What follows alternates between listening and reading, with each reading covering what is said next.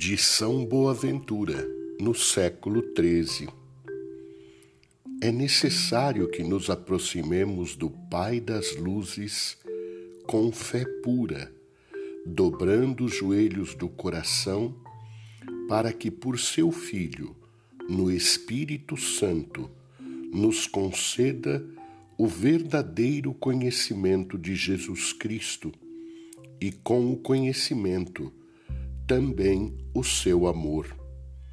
Conhecendo-o então e amando, firmes na fé e arraigados na caridade, poderemos entender a largura, a extensão, a altura e a profundidade da Sagrada Escritura, e por esta ciência chegar àquele intensíssimo conhecimento e desmedido amor da Santíssima Trindade.